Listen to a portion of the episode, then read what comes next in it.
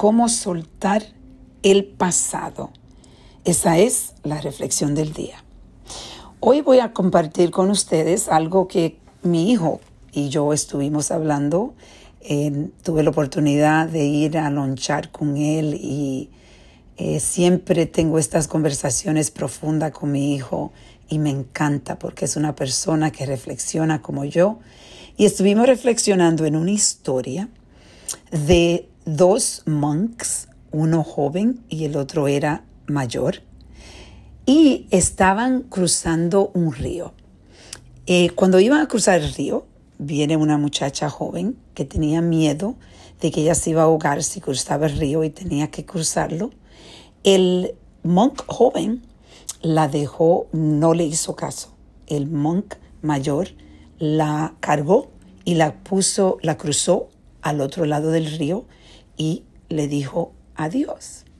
Cuando pasó el tiempo, el monk mayor se había dado cuenta que el monk joven o menor estaba, había cambiado bastante después de ese ese tiempo cuando se cruzaron el río.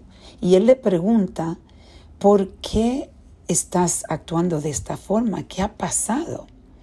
Y él le dice, ¿sabes qué? Nosotros como monks no estamos supuestos a tocar a ninguna mujer y tú tocaste esa mujer. Y él le dijo, mira, yo dejé ir a esa mujer inmediatamente cuando cruzamos el río, pero increíblemente todavía tú la estás cargando.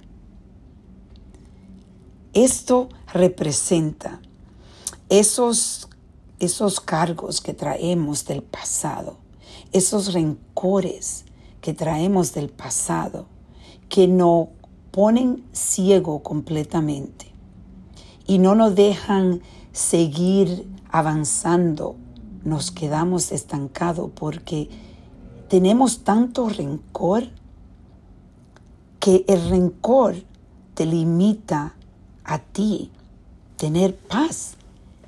En realidad, el dolor, tú lo sigues sufriendo, lo traes diariamente, pero ya pasó.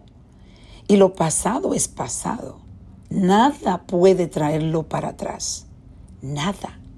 Sean cosas buenas o malas. Nada puede cambiar. Y es por eso que es tan importante dejar que el pasado sea el pasado. Aprender por el pasado, pero empezar a vivir el presente y el futuro. Yo te digo que esto es algo que yo he aprendido con el tiempo Ustedes saben que yo, sí, yo fui violada a la edad de nueve años y es alguien que mi padre me entregó. Eso es algo difícil de borrar, difícil de no tener ese rencor. Pero con el tiempo yo aprendí y solté ese pasado. Y ahora vivo una vida en paz. Mi alma tiene paz. Mi alma no tiene resentimiento ni por mi padre ni por el violador. Pero no significa que uno, eh, que uno tiene que olvidarse completamente de lo que pasó. Es no verlo con ese dolor más. Porque para mí ahora lo que pasó es lo que me está dando fuerza para crear algo para impactar el mundo. Entonces hoy yo te invito a reflexionar conmigo. Estás dejando que el pasado te robe tu presente y tu futuro. Y el rencor que destruya, que está destruyendo tu alma, ¿vale la pena? Ya pasó.